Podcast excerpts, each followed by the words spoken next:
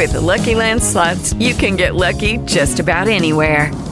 This is your captain speaking. Uh, we've got clear runway and the weather's fine, but we're just going to circle up here a while and uh, get lucky. No, no, nothing like that. It's just these cash prizes add up quick. So I suggest you sit back, keep your tray table upright, and start getting lucky. Play for free at LuckyLandSlots.com. Are you feeling lucky? No purchase necessary. Void where prohibited by law. 18 plus terms and conditions apply. See website for details. With Lucky Land slots, you can get lucky just about anywhere. Dearly beloved, we are gathered here today to. Has anyone seen the bride and groom? Sorry, sorry, we're here. We were getting lucky in the limo and we lost track of time. No, Lucky Land Casino, with cash prizes that add up quicker than a guest registry. In that case, I pronounce you lucky. Play for free at LuckyLandSlots.com. Daily bonuses are waiting. No purchase necessary. Void where prohibited by law. 18 plus. Terms and conditions apply. See website for details.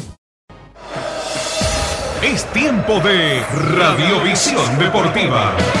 Un equipo con mucha cancha.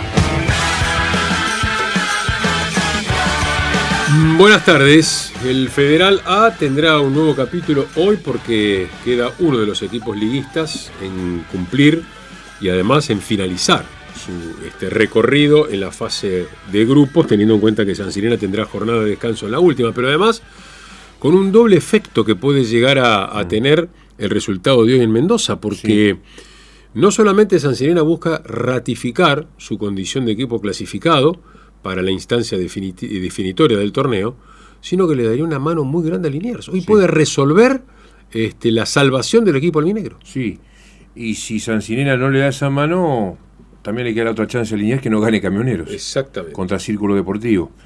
Pero sí, sí, Sancinena empata, a ver, ganando, eh, ya listo, Liniers zafa. Pero empatando para su bolsillo, digamos, para su bienestar, clasifica. Con, con el punto clasifica. Claro. Si Sancinena pierde hoy, depende de Olimpo. Que le dé una manito, Con que Montemaíz le saque puntos a Argentino de Montemaíz. el domingo. El fin de semana. Fin de semana. Porque están armando el cronograma. No, Bueno. no hay certezas si van los dos el sábado, si van uno el sábado y uno el domingo, si van. eh, al- si van el mismo día, tienen que jugar en distintos horarios. La Previde no deja que jueguen superpuestos Olimpo y Villamite, esas dos localías, ¿no? Sí, San Sirena con, con dos dudas. Con una en el fondo y otra en el ataque. Eh, vamos con Guarracino en el arco, armamos la línea de cuatro. Núñez, Fiol, vuelve Jiménez. A ver, sacan a Tenca ya de la posición de 6. Juega Jiménez. Juega Jiménez, que es el segundo zaguero. Mm, baja Recalde, pero a ver, ahí hay una duda, ¿ves? ¿Es Recalde o García Martinoli? Ojo, ojo con Martinoli, tiene buenas chances. Recalde o García Martinoli. En el medio muy ofensivo es eh, Durán, Tenca Hernández, Franco Rodríguez, Sarmiento. Pero campo con mucho juego, con mucha llegada. Y arriba otra duda, Suárez o Segovia y el tanque Amieva. El partido arranca 4 y media de la tarde, el otro a las 3, entre Círculo Círculo y Camionero. Y Camionero. O sea que ese partido va a terminar antes. Y si Camioneros no gana, ya se sabe que Liniers zafa. automáticamente Liniers ya zafó. Pero si Camioneros gana, Liniers va a esperar el final de, de Mendoza, ahí en cancha de Argentino de Mendoza, entre Huracán Las Heras y, y, y San Sinera. El tema de Huracán Las Heras es que necesita sumar. Pues si pierde hoy se, se recomplica también. Sí, lo único bueno es que Liniers aseguró un desempate, no descendería Ah, no. en camioneros. No descendería en cancha de camioneros. Lo peor que le puede pasar es jugar una final contra camioneros. Claro. eh, Porque en la última fecha visita a Camioneros, sí, claramente. El fin de semana que viene. Eso si Camioneros gana hoy. Sí, sí, donde Camioneros no gane hoy, Liniers zafa. Liniers zafa. Pero bueno, Liniers anoche sumó una cosecha mm, magra, ¿no? Un puntito. Sí, un punto que estuvo bien, ¿eh? Sí. En, la, en la cancha. Pese a que tuvo un hombre de más, ¿cuánto tiempo? Y el expulsado fue a los 26 minutos Del primer tiempo. del primer tiempo, sí. Y no lo pudo justificar nunca desde, desde el juego. Pero O sea, por una casi- seña, o sea, no te echan nunca por una seña. Yo nunca vi. 64 minutos con un hombre de más. Generalmente con una seña el árbitro, y más si recién te amonestó, va y te dice tranquilízate porque te saco la segunda. Y esto fue roja directa. No fue segunda ¿No amarilla. lo habrá insultado? Lo de. Y el tema es que ahí ya entramos en el tire y afloje de. Le preguntás sí, al sí. árbitro y te va a decir que lo insultó, le preguntás al jugador, te va a decir, te juro que no hice nada, que era lo que le decía, le suplicaba con las manos, le decía, no, pero no te dije nada a vos. Es más, en un momento me pareció que señaló un compañero como diciendo, el insulto fue para él, a un compañero mío, una cosa así, me pareció ver a mí. Después Cocho O sea, desde que acá algo con las escuchó el imágenes. árbitro. Algo escuchó el árbitro. Sí, lo que sí Cocho después en las imágenes también había visto una especie de seña, de algo así, de, de dinero.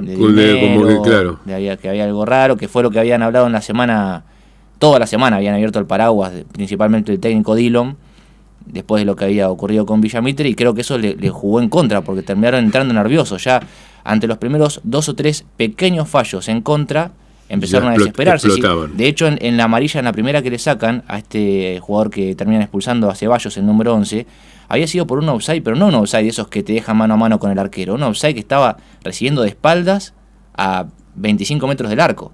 Y lo protestó y igual. lo protestó igual y lo amonestaron y en la jugada siguiente lo expulsaron. Pero cuando se serenaron, yo te escuchaba, lo trabajaron bien al punto, ¿no? Sí, de- Desamparado. Lo de hecho, en una bolsa Liniers. En los primeros 25, bien ordenados y aparte con una cierta tendencia a pensar en el arco de enfrente, aunque sea corriendo la cancha o buscando con Bruno Rodríguez el 9 una referencia como hizo con Olimpo, como para poder descansar en él, para poder bajar alguna pelota. Ya después, una vez que le expulsaron a ese hombre, obviamente pensó en defender, armó un 4-4-1 y a partir de ahí Liniers tuvo que asumir el protagonismo obligado. Hasta ese momento era un juego que se prestaba en la pelota, de mucha imprecisión.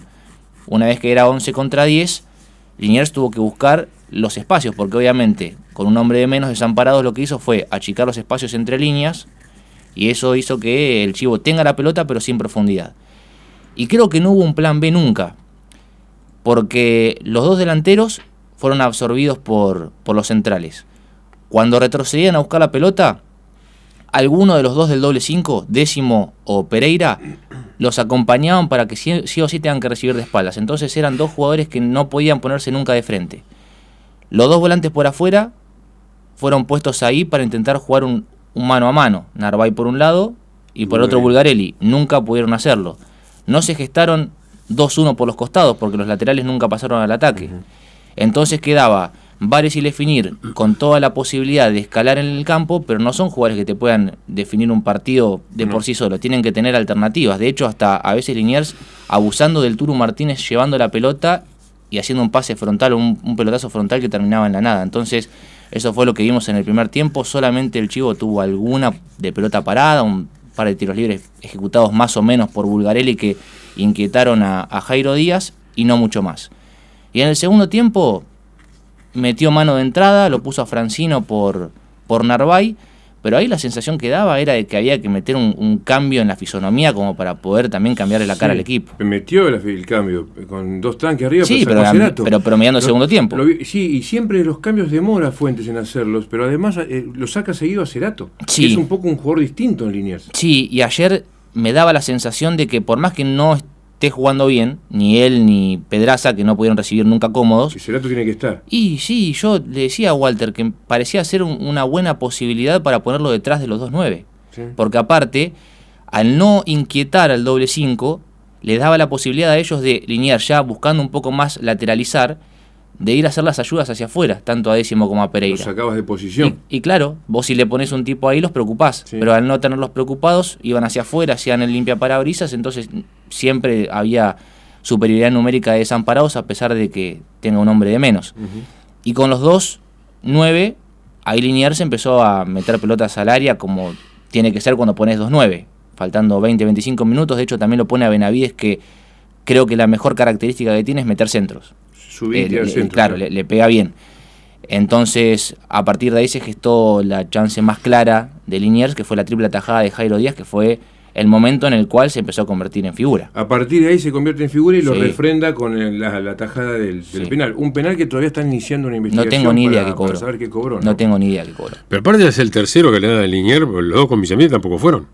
Y Dudosos. uno opinable, el otro no. Este directamente te digo que no.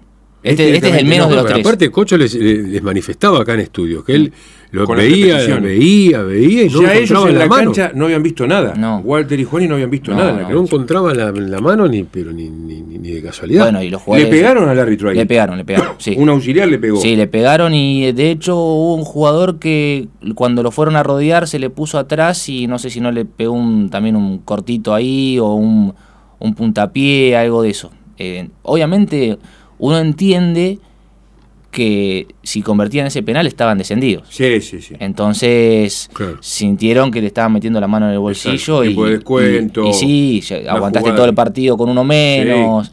Un penal Eh, que no es. algunas, algunos tiros libres en la puerta del área que te cobran que no fueron infracción y que te hicieron, te hicieron trastabillar, eh, que lo pusieron en aprietos. Entonces, imagínate, minuto 45, 46, te cobran un penal de esos, te querés morir. Ahora, eh, le pegan y no toma ninguna este, medida posterior. No, lo que pasa ahí, eh, creo que fueron 7 minutos que estuvo parado, 7, 8 minutos. Pero no echó a Expulsaron nadie más. auxiliares. Claro, o sea, no echó a nadie más, este, no, no, no, no interrumpió las acciones, no. No. O sea que algo Entró la policía. eh, se apuró en cobrar el penal. Pidió garantías para que termine el partido bien. Entró el jefe del operativo, estuvieron dialogando un rato, porque claro, se imaginaba que si metía el penal Liniers iba a ser complicado. borrascoso, pero Macubre no tuvo la misma certeza que en el partido anterior donde la colgó de un ángulo. Pateó igual a colocar arriba, Arriba, pero al medio.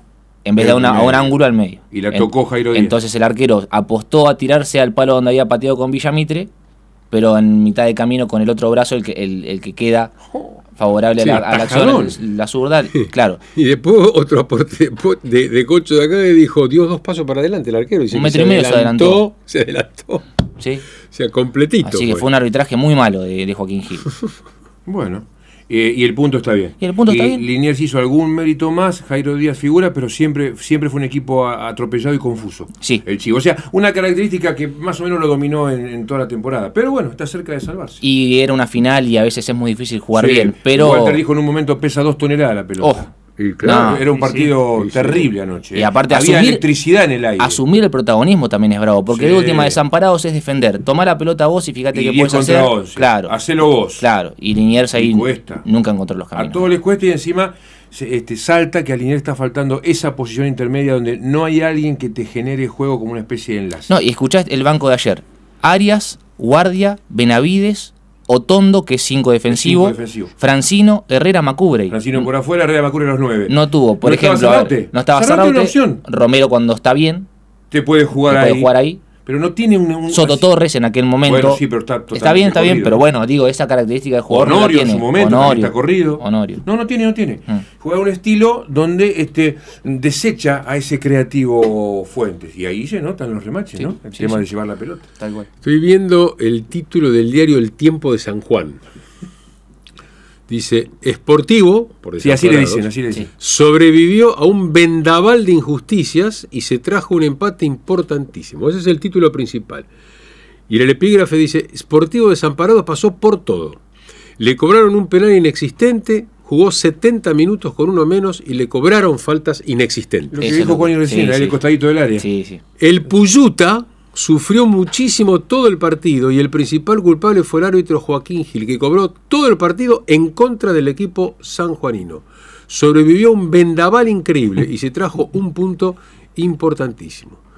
Jugamos 13 contra 11, dijo Guillermo Fun a los micrófonos de una radio local. El 13 Olimpo. contra 11 será por el, por el línea, uno en línea. Claro, Por- encima- Por el encima- línea que informó la primera expulsión. Y a él le cobraron el penal. A Funt, Claro, a Fun. el ex Olimpo. Sí. Este, Garrido, ¿quién es? El 10. Volante de ellos. Se largó a llorar de la impotencia que vivió a lo largo del partido y la situación era de no creer por las injusticias que se veían dentro del campo de Juan, juego. en un momento cuando estábamos describiendo lo que pasaba, que estaba la policía dentro del campo, decíamos que Garrido se había mantenido alejado de toda la acción. En mitad de cancha, con brazos en jarra, mirando el piso. Y ahí llorando. claro. Y ahí probablemente. Seguramente. Bueno, y escribió Ricardo Dillon en su cuenta de Facebook sobre el árbitro. El buquero, Ricky Cobos. Dijo, lo digo en el entretiempo porque después será tarde. Ya en Bolívar nos mató este árbitro. Y ahora otra vez. Como están matando el fútbol, da mucha impotencia que te dirija un corrupto como este. Bueno, Lo mandó a decir. Anoche, Sí, directo, ¿no? Walter y Juan y Cocho hicieron Sí, una lista de los 4 o 5 que son más sospechados y que son árbitros que están dando Y vueltas. está... Ah, Sí, sí, sí, sí. Ayer Está- Correa hizo los Correa, deberes Correa, en el norte. Gil, Correa, Gil, Carranza, Amiconi, creo que nombraron uno más ustedes. Ahí está, es un, es un póker de haces que anda dando vueltas. Gil va muy seguido a Bolívar. ¿eh? ¿Escucharon lo de Correa ayer? Cocho tiró un- un penal, hizo patear tres veces un penal. dos, dos, dos, Dos, dos. dos veces. Sí. Hizo- Un penal que no fue y lo hizo cobrar dos veces. Central Norte Douglas. Sí. Anduvo por el norte Jonathan Correa haciendo de la suya. Qué pero ya todo el mundo ¿no? los conoce. Lo único bueno, la brisa saludable de ayer, es que todo el mundo pensaban que Bolívar lo acostaba a Peñarol en San Juan y ganó Peñarol 3 a 0, lo cual habla bastante bien, Mm. este, porque iba Carranza. Iba Carranza. Carranza. Álvaro Carranza dirigía allá y ganó el local 3 a 0. Así que Acá no tengo otro título, del diario El Sonda. Jairo Díaz, el héroe ante el villano que perjudicó a desamparados. Polémico arbitraje, el arquero contuvo un penal inventado y permitió que se traigan un punto desde Bahía Blanca. Que los mantiene con chances Sí, a desamparados. Sí, claro. eh, igualmente. Mm. Depende del resultado. Sí, muy diminutas, ¿no? Pero. Le conviene que pierda Huracán las ceras a Sí, desamparados. O- claro. Y obviamente, ni hablar que Camioneros no gane. los dos. Tienen que perder no los, dos. Juan, a propósito, y ya hablando de lo futbolístico, del Sí. resto, ya, ya hablamos de Liniers, ya hablamos de San Sinena, del 1 y el 2, porque Villamitre aseguró el 2. ya es el 2. Claro. Bueno, eh, Olimpo ganaba y se lo empataron con un penal. Me dicen que la transmisión ayer fue fantasmagórica. La transmisión, hubo problemas con la gente de, de la televisación. No los dejaron, hubo inconvenientes en Vietnam. Ah, ¿eh? sí. Tuvo, tuvo áspero el tema, sí, sí. Me dijeron que no, no, no hay un buen material este, de, de Sol de Mayo Olimpo, que incluso no se, no se ve bien el penal de Laza, no se ve bien para el empate de, de Sol de Mayo. Y Villamitre, comentan los que estuvieron en la cancha, gente de Bahía, que lo pudo ganar tranquilamente. ¿eh? En el primer tiempo, Ferro de Pico metió un tiro libre y un remate. No tiró un centro. Y Villamitre llegó cuatro, cinco, seis veces hasta con algún penal que pidieron. Y en el segundo tiempo, porque Mungo ayer metió, él había dicho acá en la semana, no voy a poner a los que no estén 100%. E hizo tres cambios. Sacó a Del Greco, sacó a Tapia y sacó a Tunesi. Pero Tapia y Tunesi entraron en el segundo tiempo. Y, a- y ahí fue más superior Villamitre, con tenencia de la pelota, este, y así todo perdía. Perdía y lo empató en tiempo de descuento el Ordi. Pero dicen que tranquilamente ese partido en pico el tricolor lo pudo haber ganado. Pero bueno, consiguió el punto que necesitaba. Ya juega por jugar el domingo, el fin de semana. Es 2, 4 en la general. O Bien. sea que a esta altura, si todo se da con naturalidad, podría haber una semifinal Olimpo Villamita. Bueno, y repasamos. Sirena juega hoy 4 y media de la tarde buscando asegurar su clasificación y tal vez dándole una mano a Liniers y que en una de esas, en la última fecha, en sábado estarían jugando. No se sabe. Olimpo Puede ser. eh, no, no le- eh, la Previde sigue sin permitirle a Olimpo y Villamitre jugar simultáneo por el tema de los operativos conjuntos. No se puede. Entonces, es uno el sábado y el otro el domingo. En este caso le tocaría a Villamitre jugar el sábado. Sí. Villamitre el sábado, Olimpo el domingo. Pero si se ponen de acuerdo, los pueden hacer, como ya sucedió, que compartan el mismo día jugando en diferentes horarios. Y en ese caso, podría ser el sábado porque andan todos con ganas de esquivarle al Día de la Madre. Hola, les habla Álvaro Martín, están escuchando Radiovisión Deportiva, donde lo mejor está por venir.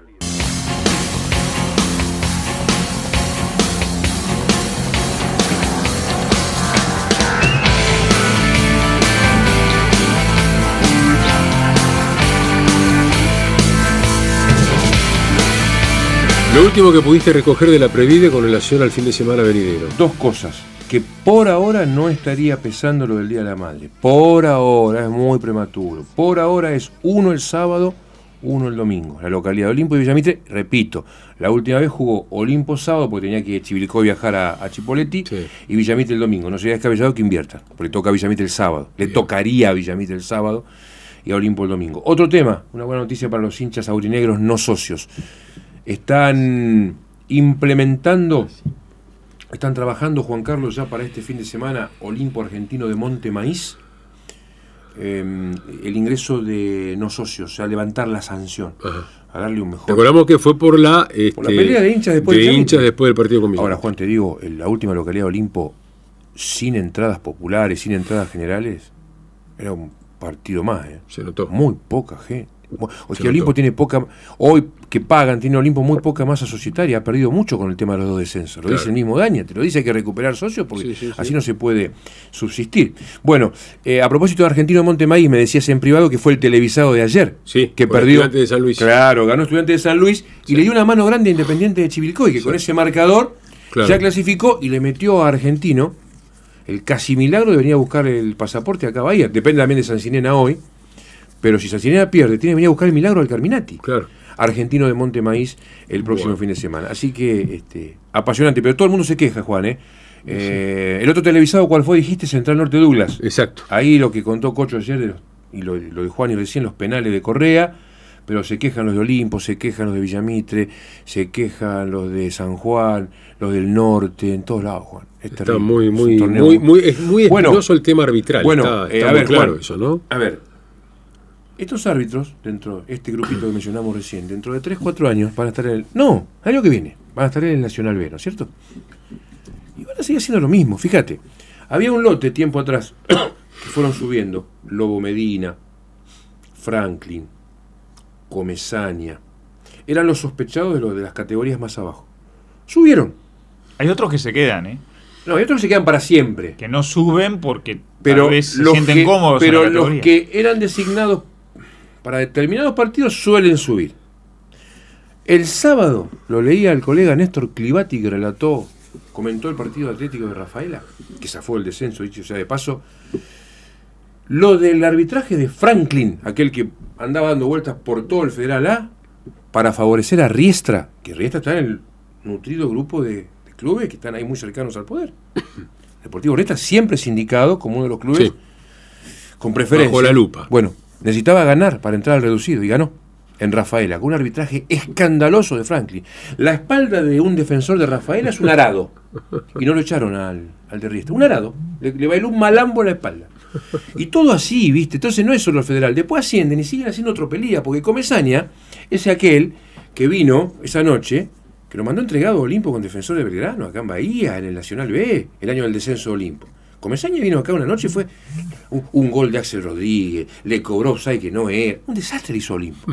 Y así dando vueltas todo. Bueno, qué- Franklin qué es uno de los que se quejaban Mungo, la Rabur y compañía Y qué impotencia. años atrás. Qué ¿Es impotencia. Es, una impotencia absoluta Es y total. Bueno, se cierra hoy la fecha del clausura de la Liga del Sur, juega el puntero. Sí, qué partido, pues es clásico. Claro, y clásico, además va a la, clásico barrial. Va a la cancha de Villamitre. Sí.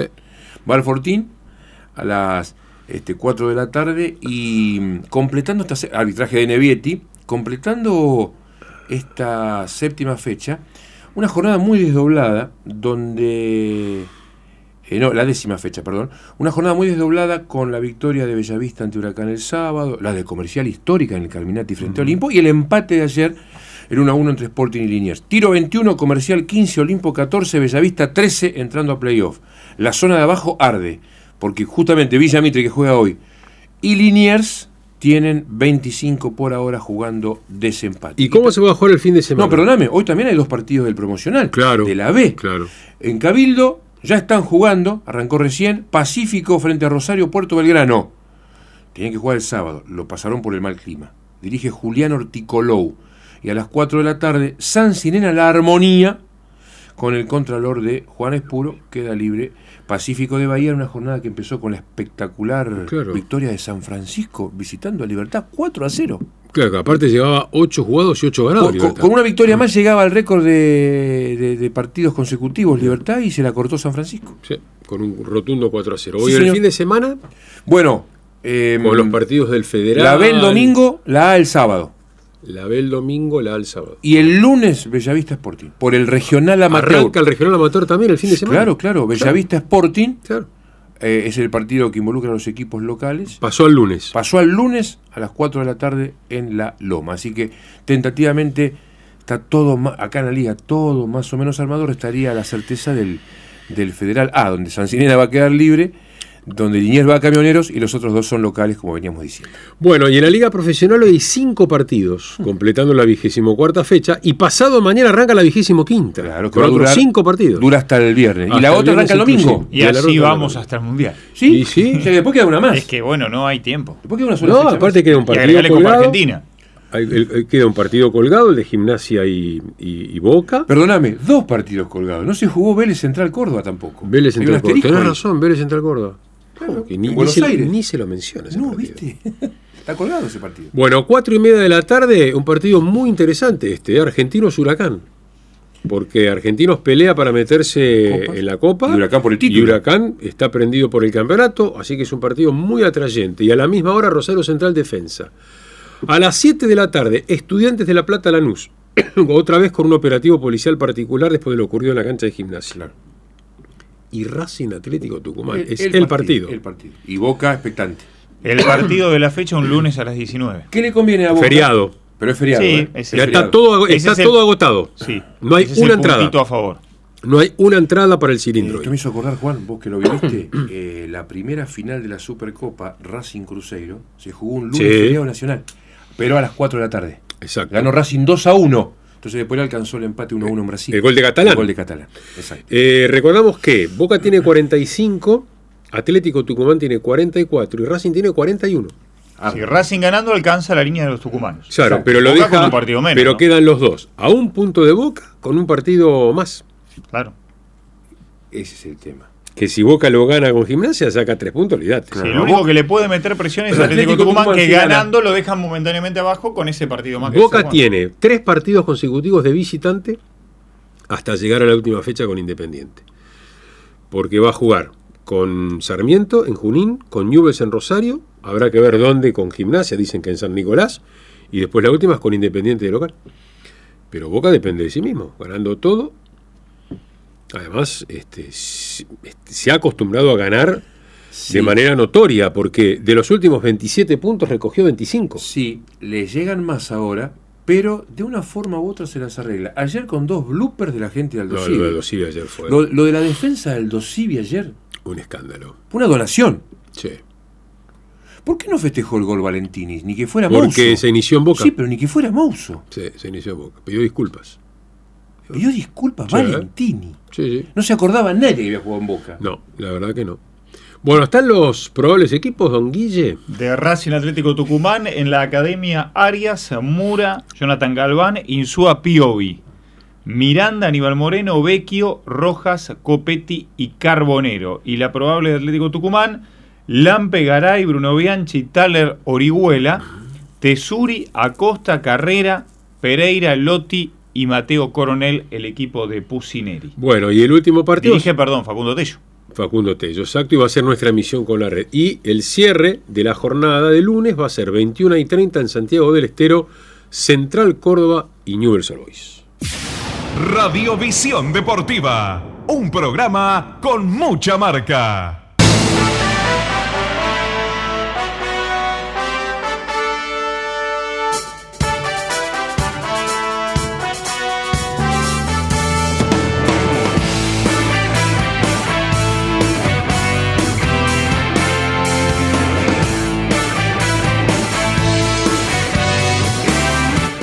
Bueno, ¿qué pasó con Olimpo anoche, Guille?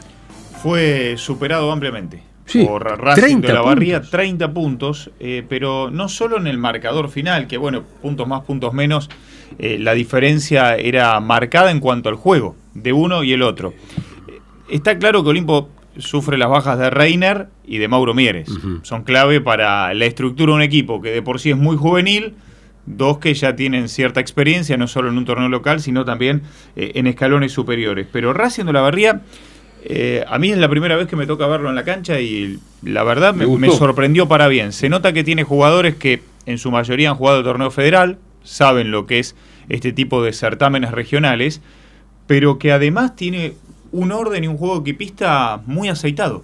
Eh, nadie hace lo que no corresponde.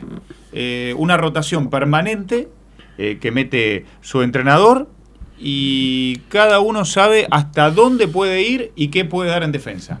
Es muy prolijo a la hora de jugar. Y si a eso le agregás que hizo 10 de 18 en triples, que, apuesta justamente al lanzamiento abierto, pero no eh, eh, consumiendo pocos segundos, sino en una rotación larga y buscando el mejor ubicado para tomar ese tiro abierto, y haces 10 de 18 contra 2 de 16 que tuvo Olimpo, va sacando ventajas. Hizo 24, 21, 26 y 22 en los cuartos Racing de la Barría, que se adueñó del perímetro y también en parte de la zona pintada con eh, un jugador como Martín Delgado, que no venía con un gran promedio de puntos en el torneo, pero le hizo 21 con 2 de 3 en triples. Jugador de 2 metros, que encima sale, toma tiros, pero cuando recibe en el poste no fuerza la situación trata de meter un pase cruzado a la esquina y demás. Yo no sé si ayer se conjugó todo para que Racing jugara el partido perfecto Y puede o ser, habitualmente, por lo que uno ve en los resultados, viene marcando esa diferencia Sí. a cada uno de sus rivales y por ende se ha transformado en el gran candidato que tiene esta zona para llegar al torneo federal, que es su principal objetivo. Eh, no le esquiva Racing de la Barría a ese título. El objetivo es llegar y jugar el torneo federal, a diferencia de lo que puede pasar con Olimpo que si consigue la clasificación después verá si participa eh, o no. Eh, puntitos a destacar para Olimpo, la rebeldía que mostró en la segunda mitad del tercer cuarto y en el último parcial, de la mano de Alejo Marroni. A mí es un jugador que particularmente me gusta mucho, tiene 17 años y, se nota que, que conduce muy bien al equipo, que es revulsivo, que, que tiene buenos movimientos, le falta tal vez un poco de, de tiro abierto, pero se las ingenia para asistir a sus compañeros también en los rompimientos y los 18 puntos de Iván Gómez Lépez, que trataron de, de recortar la distancia que terminó siendo de 30, pero que logró bajar a 18 y tuvo un triple.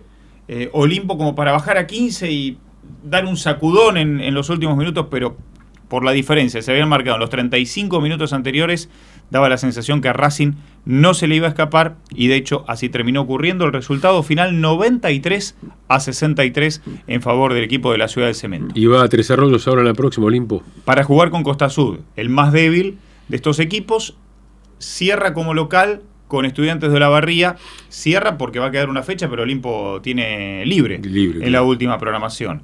Recordamos que 4 de 5 se meten en los playoffs. Es cruzado. Me parece que el objetivo principal es terminar como 2 para esquivar a, a Racing. Como Claro. 2 o 3. Eh, si quedás con, con el número 2, definís en casa, que también es un buen objetivo. Yo creo que a Olimpo no se le va a escapar esa segunda El colocación. Hay que ver si recupera a Mauro Mieres y a Reiner. Parece difícil, por lo que uno pudo hablar ayer con Mieres. Tiene una molestia, se siente mucho mejor, pero el tema es, ¿arriesgás ahora? Con Costa Sud no parece ser un partido complicado. Más allá de que todos hay que jugarlos y sobre todo de visitante. Pero ¿y si se resiente y no llega a, a- a Claro, los partidos importantes con Estudiantes de la Barría para justamente ganar esa posición? Además y tenés el, tenés el torneo local. También. Que Olimpo, bueno, ahí tenés la otra cara de Olimpo. Con este mismo plantel, porque no estaban No ni arrancó Reiner nada bien. Mieres, No arrancó nada bien. pero le ganó a alinearse Y por le ganó y lo mató. Y lo mató. muy importante. Y lo mató. Son Sí. momentos. Exactamente. Bueno, recordamos que ayer se abrió una luz de esperanza para Facundo Campazo, que sigue obsesionado con continuar en la NBA y no regresar al básquetbol europeo. Se abrió una puertita en Dallas, lo que en caso de concretarse le brindaría la chance de reencontrarse con Luka Doncic. Fueron compañeros, recordamos, en el Real Madrid, que aparte es un, más allá de ser un todoterreno, por lo general es uno de los bases del equipo, ¿no? Este, la idea es que se ha incorporado como un tercer base de la franquicia. Si es para reemplazar a Branson, Sí. que se fue a los Knicks con Claro. un contrato muy alto, un jugador que quería tener más minutos, porque tampoco es fácil ser tercer base en un equipo donde está Doncic. No, por eso. O sea, participación, sabés que vas a tener muy poca. Sí. Eh, si no se da esta posibilidad, esta semana es crucial, ¿eh? Y, y definitiva, determinante. Eh, habrá que ver qué resuelve, porque con el Real Madrid aparentemente no está muy conforme con la oferta que le, hicieron llegar. Eh, lo más importante sería que anula la deuda que todavía tiene por su cláusula de salida, ¿no? En su momento cuando se fue a Denver. Eh, creo que quedan dos millones y pico de euros todavía que tiene que pagar Campazo de su bolsillo. Y eso quedaría trabado inmediatamente, anulado, cancelado. Pero la oferta más fuerte que tiene en este momento es la del Fenerbahce. Esa es la más fuerte de todas. Sí, hay un tuit sugestivo que envió hace eh, pocas horas FIBA. FIBA como organización, como ente madre del básquet, poniendo ¿dónde jugará Facu esta temporada? Metiendo A mí me presión. hace ruido, porque es como decir, viene al básquet FIBA, vuelve. Por eso. Recordamos que también tiene un sondeo de Serbia y un del Partizan Sí. y un sondeo de este, Rusia, de San Petersburgo. Sí, la oferta del Real Madrid con eh, eh, el- el- lo salarial sería igual a cuando se fue. Sí, O sea, no, no habría demasiado No. retoque ahí y esa me parece que es la principal traba y hasta Exacto. 2025. el contrato. exactamente. Igualmente pasaría a ser uno de los jugadores mejores pagos del plantel. Ni hablar. Y además Pero- se ahorra esos dos millones y pico que vos decís. Pero él sigue teniendo en su horizonte la NBA. Así que habrá que ver si esta posibilidad que surgió en las últimas horas de Dallas tiene confirmación o no. En Radiovisión Deportiva juegan estos títulos. Lionel Messi no participó de la práctica de hoy en el Paris Saint-Germain y el técnico Gaultier no lo incluyó en la lista de convocados para el cotejo de mañana ante Benfica por la Champions. Sigue con molestias en el gemelo. Recordamos que no se alistó el sábado contra el Reims y la idea es que llegue para el duelo del sábado venidero frente al Olympique Marsella. En tanto aplazaron para mañana los estudios a Paulo Dybala en Roma, las preocupantes declaraciones del técnico Mourinho. Hay que tomarlas con pinzas porque en realidad las personalizó hacia su equipo. El doctor Daniel Martínez, integrante del staff de AFA, ya se comunicó con sus colegas italianos para interiorizarse de la situación del cordobés, que de llegar al Mundial sería con lo justo, porque quedan 41 días para el comienzo. Pateando el balón. El penal. En el penal. En el penal al leche. Se tocó, chao. Sí. Todo el mundo se dio cuenta. Exacto.